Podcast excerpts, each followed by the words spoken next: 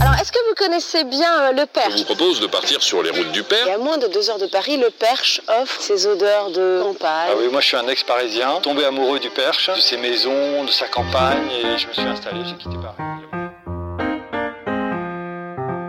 Je suis Vincent Louis Voincher, fondateur de Maison Sérone. Et je suis Nathalie Balland, journaliste entre Paris et le Perche. Nous avons créé ce podcast pour donner la parole à tous les acteurs du Perche. Qu'ils soient percherons de naissance ou néo-percherons, ceux qui font le Perche.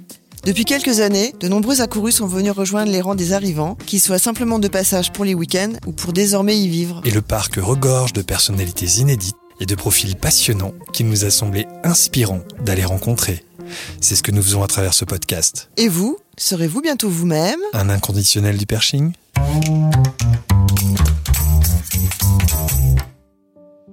Martine Camilleri est auteure, plasticienne et scénographe et a travaillé sur de multiples projets pendant toute sa carrière, à Paris mais aussi dans le Perche, où elle se rend depuis 30 ans.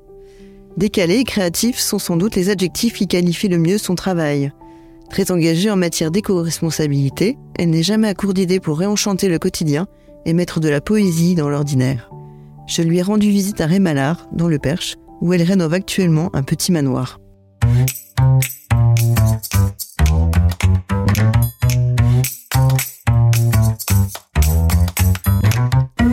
Bonjour Martine. Bonjour Nathalie. Martine, j'ai eu envie de te rencontrer car je suis ton travail depuis très longtemps. J'ai notamment un de tes premiers livres, Petite cuisine au fond du jardin, dans ma bibliothèque depuis une vingtaine d'années. Pour moi, tu es une artiste et une créative hors pair. Et il est difficile de te présenter en quelques mots, alors je te laisse la parole. Alors d'abord merci pour cet éloge, mais c'est vrai que c'est difficile de se présenter, donc euh, je vais pas dire grand-chose sur moi. Voilà, je suis depuis euh, 30 ans dans le Perche. Je suis venue d'abord à petite dose, puis à plus grosse dose, et puis à grande dose. Et comment tu as découvert la région? Je suis arrivée dans le Perche parce que je suis tombée amoureuse d'un homme qui avait un jardin et une maison au milieu de ce jardin, et la vie est devenue euh, verte et bleue et rose et de toutes les couleurs. Et c'est rigolo parce que tu parles d'abord du jardin avant de parler de la maison. Oui, parce que les maisons euh, sont belles, mais les jardins étaient un petit peu inconnus pour moi. Je venais d'une période où j'avais vécu dix ans, un peu hors sol à Paris, où euh, j'avais, nous avions avec euh, mon compagnon de l'époque euh, une maison à Bastille et un loft qui était assez chic et une maison de campagne à République. Oui, tu as, tu as une vision assez singulière de la maison de campagne. Voilà, alors l'herbe qu'on connaissait était l'herbe de la place des Vosges. Et le dimanche soir, on rentrait euh, avec les enfants sur le porte-bagages et les draps, euh, à, euh, les draps à laver dans, la, dans les sacoches du vélo. Et on a vécu comme ça, euh, voilà. euh, bon, euh, c'est pour ça que je dis sol, parce que euh, quand euh, je suis arrivée dans ce jardin, qui est en bordure de rivière, euh, c'était c'était plus qu'un jardin. D'ailleurs, c'est pas un jardin du tout que, que, que, que j'ai rencontré avec cet homme. C'était une vie de ferme, parce que lui était allemand et avait les doigts verts et adorait jardiner et surtout euh, l'entretien de des prés qui longent la rivière, de planter des peupliers, de d'abattre ceux qui allaient tomber, de faire du bois. Euh, avec un, un tracteur, voilà, c'était pas du tout euh, le jardin à la campagne avec des magazines et des chaises longues. C'était pas du tout ça. C'était un jardin où il fallait faire des choses. C'était plus euh, une vie. euh, ben moi, j'ai- j'aime faire des choses, donc euh, c'était une vraie rencontre avec lui. Enfin, il, était aussi à Paris. Il était aussi à Paris. On était tous les deux dans une agence de pub différente. Étant allemand, était très écolo déjà euh, bien avant que les Français ne le soient. Oui. Et la maison était importante, bien sûr. La maison était importante, mais c'est tout euh, cet univers avec la nature pour euh, réconforter la nature, pour manger nos produits de potager. C'est-à-dire qu'on avait une vie très ancrée dans le sol euh, de cette campagne. On n'était pas juste euh, posé parce que c'est joli et parce qu'on admirait le paysage. Non, on créait notre paysage. On, on a construit des pontons sur notre rivière parce qu'on allait explorer euh, bah, les, les, en canoë, euh, les- voir les, les poules d'eau, voir si les ragondins creusaient pas trop la rive. Enfin, il y avait toute une... C'était un art de vivre. Vous aviez créé votre propre art de vivre, on peut dire ça comme ça Oui, c'était voilà, c'était une façon de vivre que je ne connaissais pas. Est-ce qu'on peut dire que toi et ton compagnon, vous aviez recréé un, art de vivre qui, euh, qui vous changeait tellement de Paris que ça vous faisait du bien et que c'était un... Ah oui, et on est venu quand même pendant dix ans, on n'avait pas de chauffage, on est venu hiver comme été, on a presque jamais raté un week-end euh, ou deux, trois jours. Dès qu'on passer un week-end à Paris. On était obligé parfois, donc euh, au bout de deux semaines, mais on était en manque terrible de, cette, de cet apaisement et de cette euh, d'osmose. Oui, non, osmose. Je, pense pas pas communion, j'aime pas ce mot-là, mais osmose, oui. Voilà, on s'est mis à bâtir. Euh, vous avez bâti votre vie en même temps que vous avez bâti votre votre maison en fait. Exactement. Voilà, c'était une sorte de package. D'accord. Aujourd'hui, tu, euh, tu rénoves une autre maison euh, à Rémalard où on est actuellement. Euh, au départ, tu avais acheté cet endroit en pensant que c'était juste un garage que tu allais transformer en atelier. Puis finalement, cet atelier s'est révélé être autre chose qu'un atelier. Alors, oui. Alors, est-ce que j'ai eu de la chance ou pas? Je ne sais pas. Je suis venue pour acheter ce garage qui est donc en pleine ville euh, à Rémalard et qui est à un kilomètre 5 de notre maison. De notre maison, donc la, celle dont on parlait juste avant. Oui. Et euh, quand j'ai visité avec l'agence, euh, bah, j'ai vu cette. Il y avait deux grosses voitures dans ce garage. Je me suis dit bon, comme je fais des installations, j'ai beaucoup de matériel entreposé, de choses. De... Donc je me suis dit, mais ce sera très bien. Voilà, je vais entreposer ça. J'ai un petit point d'eau. Euh, je vais mettre une verrière et puis si je dois aller euh, bah, pour les commodités, j'irai au café qui est juste à côté. Et puis voilà, euh, c'est bien quand je travaillerai à mon atelier, les gens. Bon, je dis OK à l'agence et, l'agence me dit mais alors derrière il y a un petit jardin de 400 mètres carrés. alors on était en train de refermer le, le box, quoi, le box du garage. Alors j'ai mais c'est compris dans le prix Et elle me dit, oui, oui, oui, oui c'est compris dans le prix. Bon, elle finit de fermer son box et elle me dit, et là-haut, vous faites ce que vous voulez. Je dis, mais parce que tout le bâtiment est à moi, là. Et, et elle me dit, bah oui, c'est tout le bâtiment qui est à vous. Je me suis aperçu que bon, j'avais ces 4 mètres 10 sous plafond, mais au-dessus, j'avais 3 mètres 10 encore sous plafond, et puis je pouvais encore faire un étage. Je me suis dit, je vais travailler en bas mes grosses installations. Premier, je ferai mes dessins, et puis bon, voilà. Mais j'étais tout en verticalité, donc j'ai commencé à regarder la petite, euh, les petits 20 mètres carrés qui étaient contigus à ce garage. Et je me suis mise en tête de l'acheter. L'acheteur était parti vivre euh, à Abidjan depuis 20 ans. Il avait tout, les, tout quitté, et donc je l'ai contacté et via l'agence euh, pendant un an. Pendant un an, vous avez essayé de négocier avec lui euh pendant, Voilà, pendant un an. Et, il m'a dit, écoutez, je vous le vends à tel prix. J'ai dit, bon, ok. J'ai acheté sans voir parce qu'il n'avait pas les clés. D'Abidjan, il voulait pas nous envoyer sa seule clé qu'il avait pour ouvrir. Euh. Alors j'ai dit, mais il y a une tôle derrière, il y a quoi sous la tôle? Il m'a dit, bah, il y a une fenêtre. Moi, j'ai dit, bon, d'accord. Et donc, quand euh, j'ai acheté sans voir, j'ai vu que finalement, j'avais même pas de mur qui me séparait de mon voisin. Il a fallu que je monte un mur de 18 mètres de haut pour me séparer. J'ai enlevé la tôle. Sous la tôle, il y avait une fenêtre qui était une fenêtre naissance. Euh, je me suis trouvé du coup avec plein d'autres signes qui étaient les signes de fenêtres à meneaux. Euh. enfin, bon, on a fait des recherches et finalement, ce lieu que j'avais acheté, qui s'appelait le réfectoire avant, moi j'étais très contente déjà de ce nom du réfectoire, puisque je travaille sur le comestible. Oui, bien sûr. Et euh, c'est avéré que c'était un petit manoir du 15e siècle qui avait été oublié. Et là, euh, on voit encore les traces de la tour octogonale qui est derrière, avec les fenêtres à meneaux qui montaient, la tour. Euh. moi qui travaille que sur l'éphémère, et c'est ça qui, dans mon travail artistique, m'a libérée, parce que justement, je me dis, bon, si je rate, c'est pas grave. Hmm. Hein, donc, euh, puisque après, tout est éphémère. Et là, je me suis dit, mais ce pauvre manoir, là, je peux pas lui faire ce coup de travailler comme je travaille d'habitude. Il faut que je lui fasse des rénovations de manoir.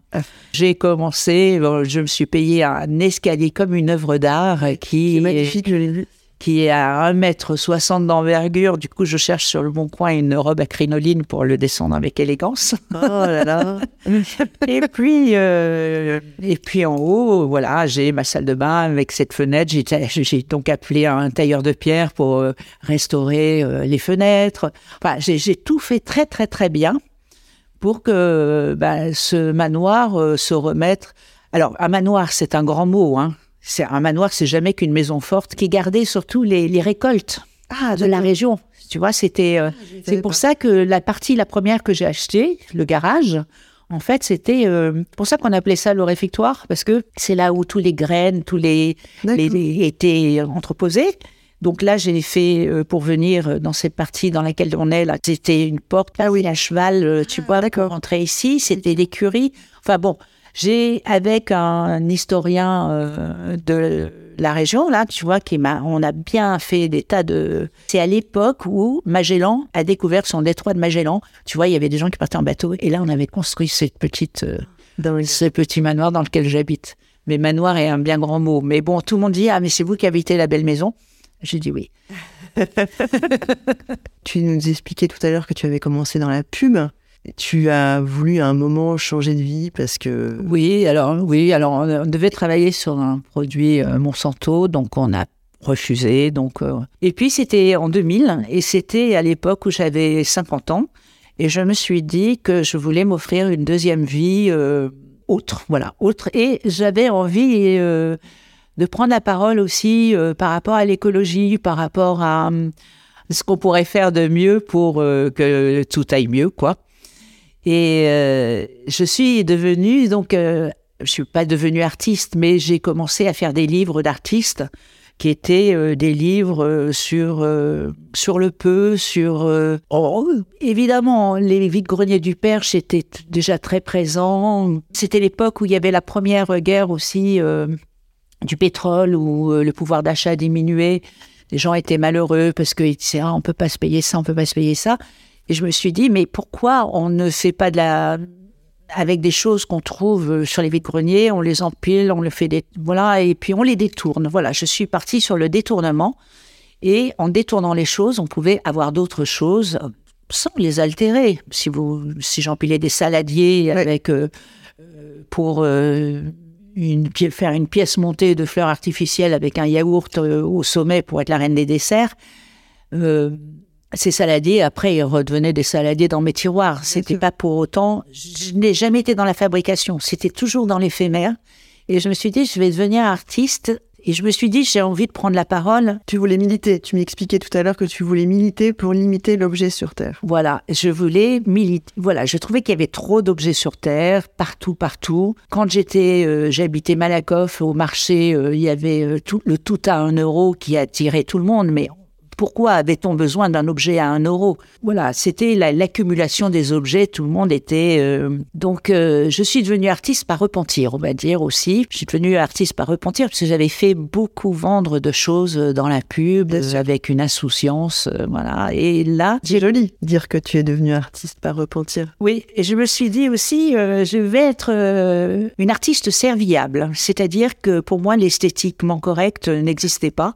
J'avais juste envie de dire des choses. Je voulais pas qu'on ait de voilà bah, de jugement esthétique. euh, Il y en avait pas puisque c'était éphémère et que tout reprenait sa place. J'ai jamais voulu faire une lampe avec un phare de deux chevaux que j'aurais trouvé soudé à un truc parce que ça devenait une pièce euh, fabriquée. J'étais sur l'objet banal, sur la banalité. À partir de ça, je voulu montrer à travers euh, le trop qu'on n'en pouvait plus du trop, il fallait être écœuré.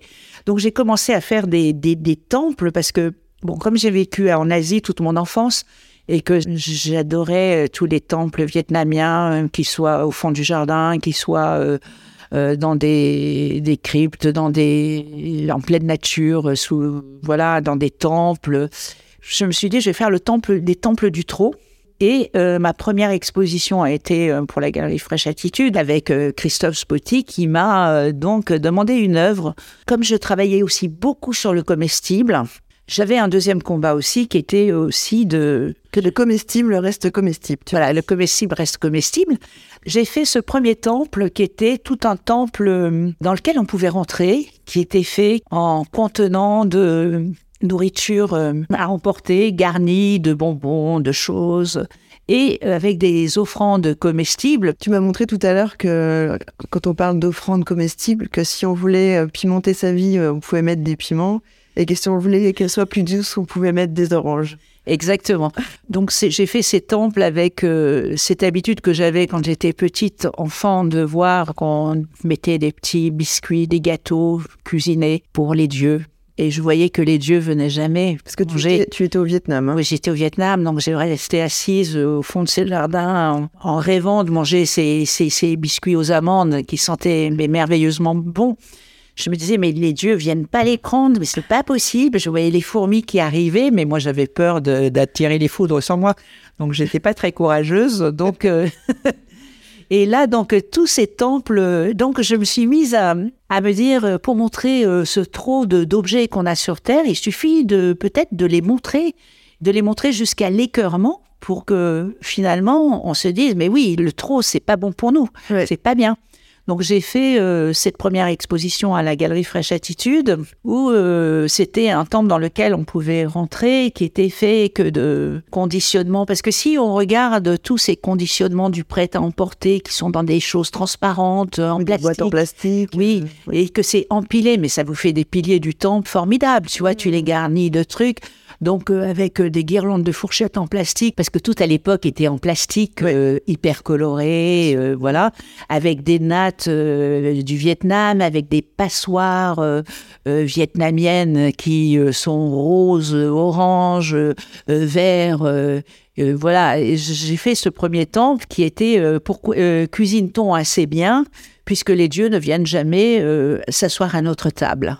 Voilà, et j'ai fait toute cette série, c'était mon premier temple. Donc euh, là, le la deuxième série, c'était euh, trois mois plus tard, j'ai eu la, la coupole du bon marché entièrement pour moi, Ah. avec six temples. hein, qui étaient euh, voilà des temples à l'époque on mangeait les chefs faisaient des, des crèmes desserts au, au roudoudou ou je sais pas quoi ou à la tagada euh, Oui, tu vois c'était très ludique entre guillemets Ouais, il y a eu cette époque-là. C'était il y a une vingtaine d'années, ça. voilà, il y a une vingtaine d'années, donc j'ai fait des temples comme ça. euh, il y avait un temple qui s'appelait euh, Bully Food, par exemple, qui était, avait- qui était empilé de gobelets roses, euh, bleu ciel, vert, blanc, avec des, des grandes fleurs que j'avais trouvées chez les Indiens, en, tu vois, en des guirlandes, des choses comme ça.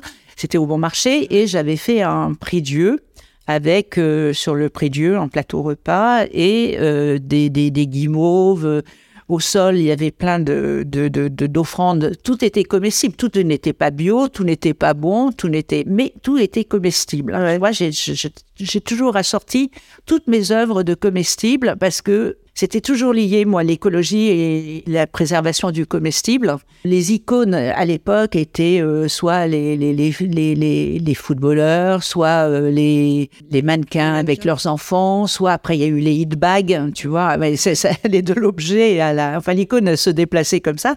Et je disais, mais est-ce qu'un jour, euh, les chefs dont on parle tant maintenant seront-ils nos nouveaux papes hein? Est-ce qu'un jour, on tombera sur un gourou qui nous fera manger tout en bleu ciel et rose pâle et on s'extasiera donc euh, tout ça était, euh, voilà, j'avais fait six temples, un sur, euh, tout était comestible, sur les eaux noires par exemple, c'était que des bouteilles d'eau minérale de toutes les formes et tout ça, mais remplies d'une eau colorée avec un colorant alimentaire. Tu pouvais boire cette eau, par exemple. C'était un temple très chic avec un empilage de bouteilles jusqu'au plafond aussi, où je disais, mais est-ce qu'un jour les designers nous inviteront la petite, euh, comme la petite robe noire euh, de- de- du soir, euh, l'eau du soir, toute noire, voilà. et alors c'était drôle parce que c'est le Bon Marché qui m'a commandé toutes ces œuvres Ouais. qui étaient vraiment, en- enfin parce que Il y, a, il y a un contraste entre, Oui. entre ce, qu'on- ce que le, pro- le bon marché propose comme marchandise oui, et cette démarche artistique.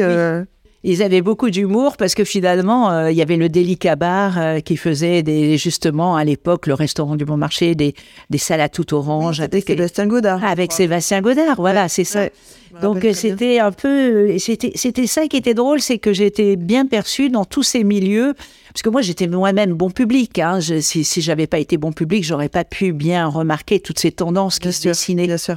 Mais je me disais, mais c'est pas ça. Ton métier aussi de publicitaire qui Oui, faisait que tu étais voilà. très au courant de tout ce qui se passait. Exactement. Mm. Et ce contraste, si tu veux, voilà, c'est né de tout ce moment où, euh, en décalage, ce qui me faisait réfléchir, c'était ces week-ends de deux jours, puis de trois jours, puis de quatre jours dans le Perche, tu vois, qui où euh, tout d'un coup, euh, on passait notre temps à ramasser du bois pour le feu parce qu'on n'avait pas le chauffage, d'aller chercher sur les rives le peuplier qui allait euh, qui allait s'effondrer, qu'il fallait ramasser sur la berge, euh, de labourer euh, le potager pour qu'on ait euh, les meilleures tomates du monde à un moment donné. euh. Mhm. Enfin, tu vois, c'est, j'étais sur ce trot, par exemple, voilà, ce trot, euh, sur ce peu dans le perche. Oui, c'est ça, il y avait un contraste. Il y avait un contraste. vie, de publicitaire où il y avait le trop, Voilà. cette vie dans le perche où, vous viviez du peu. Oui, C'est ça, Et- résumer comme ça. voilà, du peu, mais qui était, euh, et ce peu était dix fois plus enthousiasmant que le trop. Et riche. Et J'imagine. Oui, et plus riche que le trop. Ouais. Donc, euh, donc là, il y a un moment donné où je me suis. Et alors, euh, quand je faisais ces temples, alors après, j'ai beaucoup exposé à Milan, mais j'ai eu vraiment des, des, des expos formidables, hein, alors que je ne faisais rien. J'ai exposé à la Rinascite, au musée du Domo à Milan, j'ai exposé euh, au Japon, j'ai exposé. Enfin, j'ai- trimballé mes, mes, mes passoires démontables dans tous les sens, un peu partout. Et heureusement que Berthe, donc euh, mon compagnon, ça le faisait rire, mais il disait Oh là là là là là là là là, à chaque fois qu'on partait avec le break Volvo euh, chargé à bloc de passoires pour aller à Milan, euh, tu vois, et, et que à Milan, euh, j'avais toutes les, tous les honneurs de la presse parce que justement, tout le monde se disait Mais elle va faire un truc avec ses passoires, mais c'est pas possible. et finalement, euh, c'était ce qui attirait les gens, euh, tu vois. Original. La démarche était quand même très originale. Oui. Et donc après, je... le problème, c'est que tout le monde trouvait ça beau. Hmm. Comme mon combat était de militer pour euh, limiter l'objet sur Terre, donc euh, tout était donc euh, éphémère et démontable, c'est-à-dire les passoires servaient à un temple, ils pouvaient servir à une euh, à autre chose, à un dîner euh, pour des euh, euh, un des dîners sous cloche, mettons dans un pré euh, que j'ai fait pour un autre musée. Transformer les passoires en cloches. Oui, voilà. Et puis après, elle devenait encore autre chose. Et puis tu vois, si tu veux, je, c'est, c'est pas, c'est ce que j'ai acheté, c'était un espèce de, c'est comme si j'avais eu des briques de Lego, tu vois. Ouais. Et j'en faisais chaque fois des choses différentes, mais sans les altérer jamais. Hmm, D'accord. Donc, euh, je sais, parce que si j'avais commencé à les détruire pour percer des trous, pour les enfiler, j'aurais été euh, dans la consommation de l'objet. Alors que là, j'étais dans la passation, si tu veux. C'était un peu, j'étais un peu comme au bonto, tu vois. Il est où le, elle est où la passoire? Ah, ben elle est là. Hmm. Alors, je me suis dit, euh, si tout le monde trouve ça beau, euh, c'est embêtant. euh, Enfin, trouvais kitsch. Et, mais il y avait des gens qui disaient, ah, mais quand même, c'est beau. Je fais un temple en polystyrène, mais vrai, il était magnifique. Hein, parce que le polystyrène blanc, mais j'ai passé... euh, euh, j'ai fait tous les, les décharges de Malakoff, tous les de Paris pour trouver. On partait euh, pour ramasser toutes les, les, les grands trucs de, de- il fallait des grands morceaux de, tu vois, de, pour se dire, ne consommons plus de polystyrène. C'est le seul truc qu'on peut pas recycler, tu vois, parce que si tu dois avoir un camion é- énorme qui transporte ces masses de polystyrène, c'est complètement, euh, tu vois, à l'envers des choses. Ça n'allait pas. Tout le monde trouvait ce, ce temple très beau, donc je Vous me l'avez fait pour pourquoi le temple en polystyrène? Ben, c'était, euh, ça s'appelait, euh, s'il vous plaît, un peu moins de polystyrène. Et c'était pour lutter, si tu veux, quand, euh, par exemple, dans les Starbucks Café ou tout ça, ils ont eu tellement de procès pour euh, des gens qui sont un peu brûlés les doigts euh, Ouais. avec euh, des gobelets normaux, qu'ils ont toujours mis des gobelets en polystyrène, par exemple. Je me disais, mais faites des cafés moins chauds au lieu de prendre du polystyrène, c'est tout. Mhm. Et c'était cette, il y a eu cette mode du polystyrène à tout va dans les, Dans les les trucs à emporter aussi, fast tout ça. food. Ouais, les fast-food. Mhm. Tout ça, après, c'est- c'est en train de, de s'arranger un peu. Hein, et en fait, quand j'étais dans la pub, ce qu'il faut dire, c'est que j'ai appris plein de choses. C'est-à-dire que je suis arrivée, les ordinateurs commençaient à exister, euh, les Photoshop, les photos. J'ai fait beaucoup de tournages de films, j'ai fait beaucoup de photos avec des grands photographes. Bon, j'ai appris euh, d'où venait la lumière, j'ai appris à la maîtriser un petit peu, même si elle est que naturelle. J'ai app- j'ai appris plein de choses et j'ai appris à faire des affiches, euh, voilà, à la manière typo et tout ça. Donc, euh, je me suis toujours dit que tout ce que j'avais appris dans la pub serait au service de, Ton travail de mon travail de militante. Oui, artistique. Tu nous parlais de ton, de ton break Volvo, là, mais euh, donc euh, tu as toujours beaucoup aimé te balader et voyager. Tu as un petit côté nomade. Est-ce que tu peux nous parler de ces voyages en camion, en van que tu faisais et dont tu as tiré un livre qui s'appelle Jamais sans mon camion, c'est-à-dire que au début des années 2000, on venait donc dans le Perche. Ce peu nous plaisait beaucoup, mais on avait envie de voyager, euh, ben, de voyager euh, sur pour pas trop polluer, plus ne plus prendre des avions à tout va et tout ça. Et comme on était très proche de la nature, on s'est dit, mais finalement, pour être proche de la nature, c'est peut-être de se déplacer en, camion, en minivan. Donc, euh, on a commencé par retaper une petite camionnette, euh, un utilitaire, et on est parti. Premier voyage en Norvège. On est parti deux mois, deux mois et demi, tellement c'était bien. On n'avait plus envie de revenir. Et euh, c'était cette communion avec la nature, c'était de choisir un endroit où on allait euh, s'endormir et surtout se réveiller. La Norvège, c'est un pays très facile pour, euh, pour une initiation au camion parce que euh, tout est facilité pour le camping sauvage ou, D'accord. ou même quand c'est pas du camping sauvage, c'est des campings qui sont à perte de vue, euh, donc euh, vous pouvez être... Mais on n'est pas les uns sur les autres. ah non, non, non, pas du tout. Et puis, ce sont des gens qui aiment le sport, qui aiment la nature. Donc, on a commencé à faire ce, ce voyage en camion. Et euh, quand on était au bord d'une plage euh, merveilleuse et que bon, on n'avait pas envie de se déplacer, j'avais pas toutes les provisions dans le camion pour cuisiner.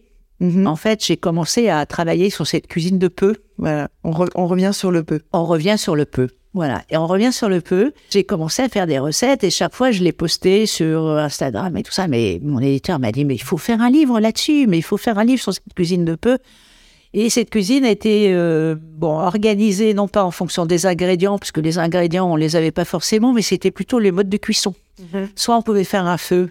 Bon, alors on regardait ce que j'avais dans le panier. Bon, les pâtes, ça n'allait pas sur le feu, ça c'est sûr, mais bon, on pouvait avoir euh, des fruits ou des œufs qu'on faisait cuire dur ou si. Du poisson peut-être ou... Oui, ou du euh, poisson parce que Berne pêchait, mais c'était aléatoire parce qu'il n'était pas le plus grand pêcheur du monde.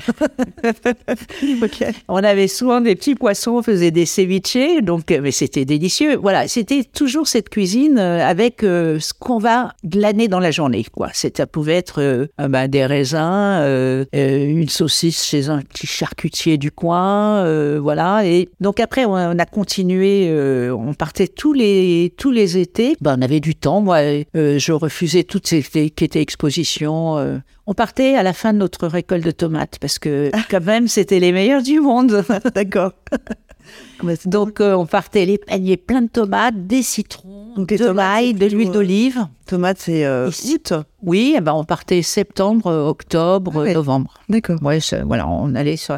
Et chaque fois, on, ben, on a fait 26 pays d'Europe. hein. D'accord.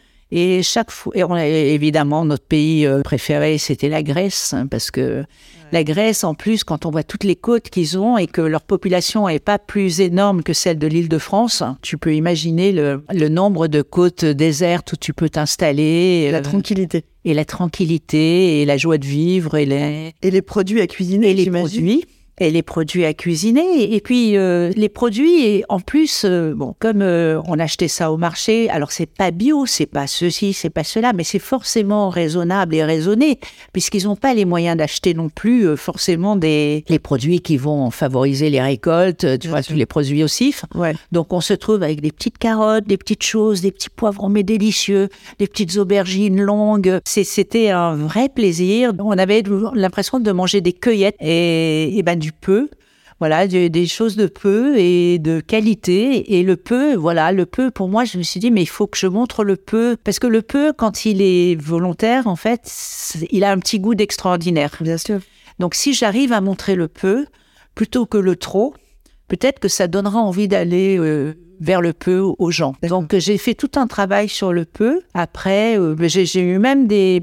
J'ai fait beaucoup de performances euh, culinaires où on mangeait euh, dans des feuilles de chou, tu sais, avec euh, des brins de lavande qui te laissent fraîches, hein, qui te laissent juste la saveur quand tu prends un bout de melon. Enfin, ce sont des, des, des, des, hum, plutôt des buffets que je peux prendre au printemps. J'ai fait ça pour des maisons des arts, pour des, des- pour des musées, pour des. J'ai même exposé mes produits euh, sur la mezzanine à Beaubourg, tu vois. Enfin bon, c'était euh, cette façon de. J'ai fait ça au Silencio aussi. Euh, Non, mais j'ai Oui. fait dans des endroits. si Très tu- pointu. oui, très pointu chaque fois. C'était toujours très pointu, moi. J'ai toujours été, oui, c'est toujours été des, des choses euh, très pointues. Par exemple, même quand j'ai sorti mon premier livre de recyclage, j'ai fait des bidons camions, tu sais, avec euh, des bidons de flacons de lessive. Je les ai transformés en camions. J'ai une quinzaine de camions comme ça. Colette m'a offert sa vitrine euh, sur Faubourg Saint-Honoré pendant une semaine. Tu avais donc fait un camion en bidon. Ben, j'en avais fait 15, alors elle avait fait une scéno en prenant une euh, cuisine blanche de Conforama avec des placards qui s'ouvraient et tous les camions qui roulaient. Et il y avait juste mon livre en 50 exemplaires dans la vitrine. Non, mais c'était c'était fou parce que j'ai toujours été très mise en avant par les temples de la consommation. J'ai été euh, classée coup de cœur sur mon livre, sur mon travail euh, par par Hermès, tu vois. Donc c'est bizarre parce que je travaille avec l'objet le plus banal qui soit parce que ce que je veux, je j'ai toujours lui montrer, c'est que c'était l'objet possédé par tout le monde. Mhm. pour ça que je suis avec des gobelets en plastique, des choses. euh. Mais euh, finalement, euh, je... Mais ça parle à tout le monde. ça parle à tout le monde. Voilà, ça parle à tout le monde. Et euh, les gens, de- des gens importants m'ont donné euh, ma chance pour être vue. euh. Lors de tes euh, voyages en, en- en camion, tu as un jour imaginé un buffet de cailloux? Alors, c'est c'est exactement ça. C'est à force de partir en Grèce euh, tous- tous les ans ou sur des plages un peu désertes ou euh, parfois, bah, en Grèce, il y a une petite épicerie euh, quand euh, qui a pas grand-chose à part de la vache qui rit et Quelques tomates. Oui, quelques tomates. Euh, Tu vas au restaurant, bon, la salade grecque, t'en as un petit peu jusque-là. Je marchais sur la plage et j'ai commencé à avoir des hallucinations, tu vois, avec des cailloux que je voyais. Hum, du lard de colonnata, une part de brie. Oh là là, mais une plaquette de beurre. Euh, des, voilà, et je, je- j'ai commencé, oh, une escalope panée, là. Euh, j'ai commencé à ramasser tous ces camions et Tous euh, ces cailloux. ces cailloux, tous ces cailloux, oui. J'ai ramassé tous ces cailloux. Et euh, au fur et à mesure, bon après, quand on était en Irlande, c'est marrant parce que je trouvais aussi des, des, des- bon en Italie, tout ça, j'ai j'ai trouvé des, des soda bread, euh, tu vois, j'ai trouvé mais, mais tous les aliments, euh, euh, des vaches qui j'en ai trouvé pas mal. J'ai trouvé euh, des, hum, bah, des, des, des, des, des entrecôtes quasiment quadrillées. voilà. Oui, j'ai trouvé des cailloux qui ressemblaient à des aliments, mais d'une façon très. Alors, j'entassais tout ça dans le camion. C'était facile, puisque si tu veux, voilà. Donc euh, voilà, alors Berne, c'est oh là là là là là là, chaque fois, tu vois. Bon, ça l'amusait beaucoup, tu vois. On, a- on s'est tellement amusé, euh, parce Oui, qu'il était mon, On, on ressent, on ressent ça. hein. Ouais, il était mon, mon assistant préféré et mon voilà et mon euh, Ton premier fan. ouais mon premier fan. Euh, je suis rentrée et je me suis dit mais je me suis dit tous ces aliments c'est des aliments fossilisés en fait.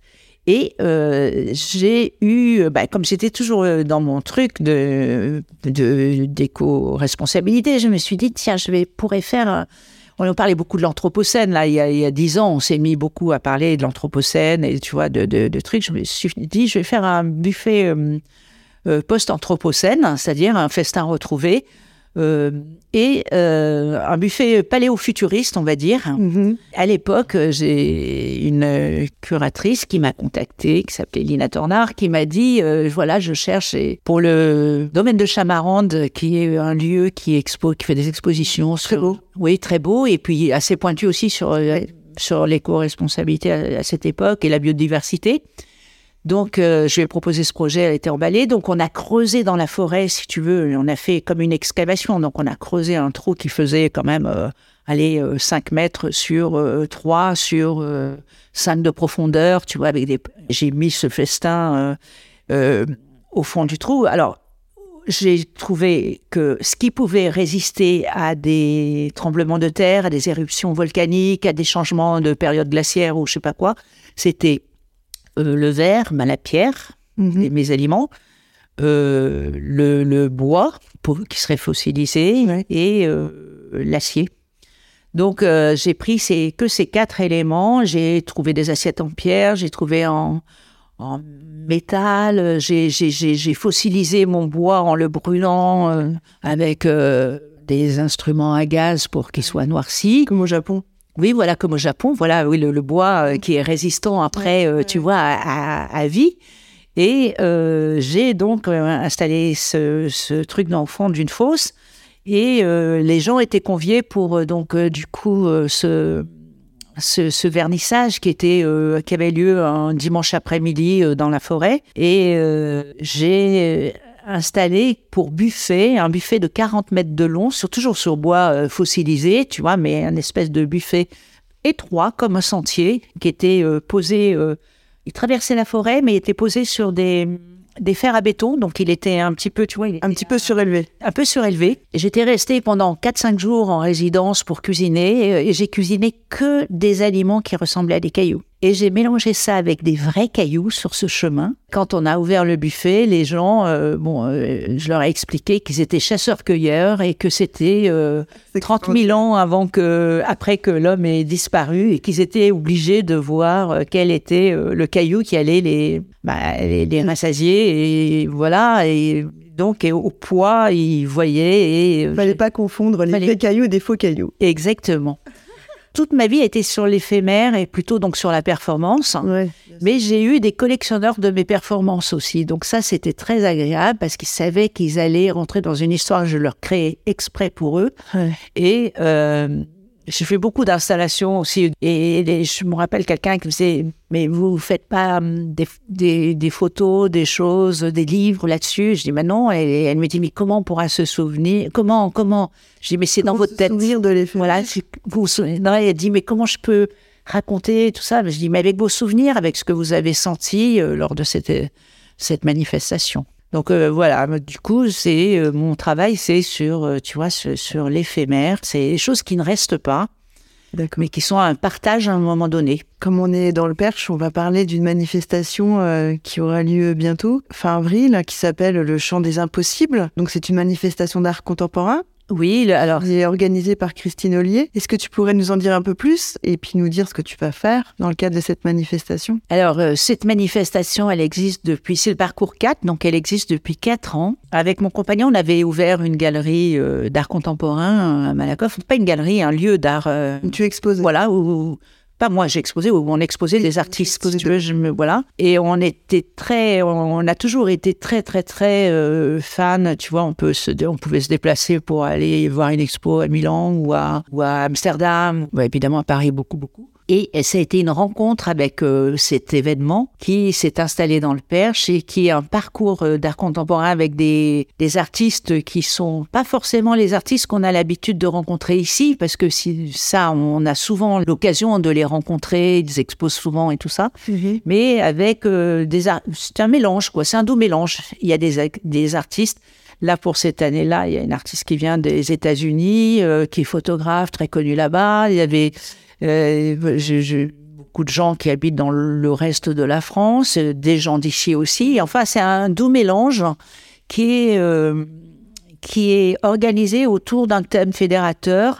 Et Christine Ollier, qui est donc la curatrice et l'inventrice de ce parcours, hein, euh, choisit en fonction des, euh, des perceptions qu'on a de ce thème choisi D'accord. pour que tout soit un peu euh, Harmonisé oui, ou exploité, ou qu'il y ait des surprises, voilà, que ce soit pas hum, trop attendu. D'accord. Donc, Donc cette année, tu m'as dit que c'était l'animalité, c'est ça? Oui, c'est le thème de l'animal, l'animalité. Et donc, moi, je vais avoir un- une exposition jeunesse, parce que je fais beaucoup de livres jeunesse, parce que j'ai commencé en me disant que ce serait plus facile de, de donner des conseils aux, aux enfants. Ils sont souvent plus réceptifs euh, sur l'écologie que les adultes. Et donc, euh, j'ai fait euh, une exposition euh, au Moulin Blanchard qui va être une, euh, une sorte de... Alors, j'expose des photos parce que euh, le rapport avec l'animal, il est, bah, il est suivant sa perception. On peut avoir des animaux euh, domestiques, des animaux euh, non domestiques. Il y a eu une telle vulgarisation des, des petites vidéos des animaux qu'il y a même des gens qui sont mis à, à avoir des petits tigres chez eux. ou des- voilà, enfin bon, c'est- un peu euh, Aberrant. aberrant, on va dire aberrant. Donc, on ne sait pas où est la, juste euh, chose. On sait qu'il faudrait mieux les préserver les forêts des orang-outans ou des, les banquises des ours blancs pour qu'ils aient de quoi. Mais voilà, où vient l'animal euh, Et moi, je fais mes livres tout en photo avec euh, des animaux qui sont, bah, qui représentent les humains. Je, je mets pas de, je mets très peu d'humains dans mes livres pour les enfants, mais que des animaux qui sont bah, une, euh, une famille de. Par exemple, pour que les gens qui nous écoutent euh, comprennent, ça va être quel type de photos, comment ils vont être mis en scène, ces animaux, enfin... Alors, ce sont des photos euh, rigolotes parce que c'est toujours, ils sont mis en scène dans une vie quotidienne. C'est eux qui prennent la parole, c'est eux qui sont les sages, on va dire, et, et, euh, ce sont des jouets, évidemment, que je transforme et je mets en scène et je fais des scénographies euh, pour euh, les faire évoluer. euh. Et cette, euh, cet espace va être dehors et je fais, j'ai, j'ai- en fait, j'ai organisé une une chasse au trésor. Je fais une grande scénographie euh, parce que chaque fois je me dis non, allez, maintenant j'arrête. J'ai quand même l'âge d'arrêter de faire des grosses scénos. Je vais essayer de me calmer. Bon, parce que j'ai quoi? Je sais pas si j'ai 73 ou 74. Bon, enfin bon, en gros, en gros, c'est pas loin des deux. Et donc euh, là, je me suis, oh là là, je me suis embarquée. Je fais une fausse forêt avec euh, des, des rognures d'arbres, de grands châtaigniers que j'ai été récupérés à la scierie de Nocé. D'accord. Et que j'ai été euh, chercher, euh, bon ce week-end là j'ai raboté euh, les arbres pour arriver à faire exactement ce que je veux. Ces arbres vont être moins maintenus et à chaque arbre il y a un numéro, il y a une question qui est posée, il y a des loupes pour regarder, des petites lampes électriques pour regarder dans des trous de coucou, pour compter, voilà des tas de choses. Et il y a un bulletin, voilà, il y a tout un petit bulletin réponse à, à remplir et à la fin euh, de l'exposition, euh, parmi les bonnes réponses, euh, il y aura des, des, des, des gagnants qui gagneront peut-être leur première œuvre de jeunes collectionneurs hein, avec une photo encadrée et ils auront choisi la photo qu'ils voulaient aussi. donc Donc, ce sera une de tes photos oui, mais qu'ils auront choisi. qu'ils auront choisi. Donc moi j'aime beaucoup. Bah, C'est-à-dire que j'aime raconter des histoires, hein, mais j'ai toujours aimé faire des films. Donc chaque expo est toujours un truc. euh, Ouais. T'as une imagination euh, Oui. très fertile. Moi j'aime bien emmener les gens par la main dans le perche ou ailleurs. Oui, c'est vrai. En tout cas, cette année, ce sera plutôt les enfants que tu vas emmener par la main. Alors cette année, ce sont les enfants parce que je fais aussi euh, du coup, euh, oui oui, je travaille aussi beaucoup. Je parle de, dans le cadre du Chant des Impossibles. Ah oui, dans le cadre des chances impossibles.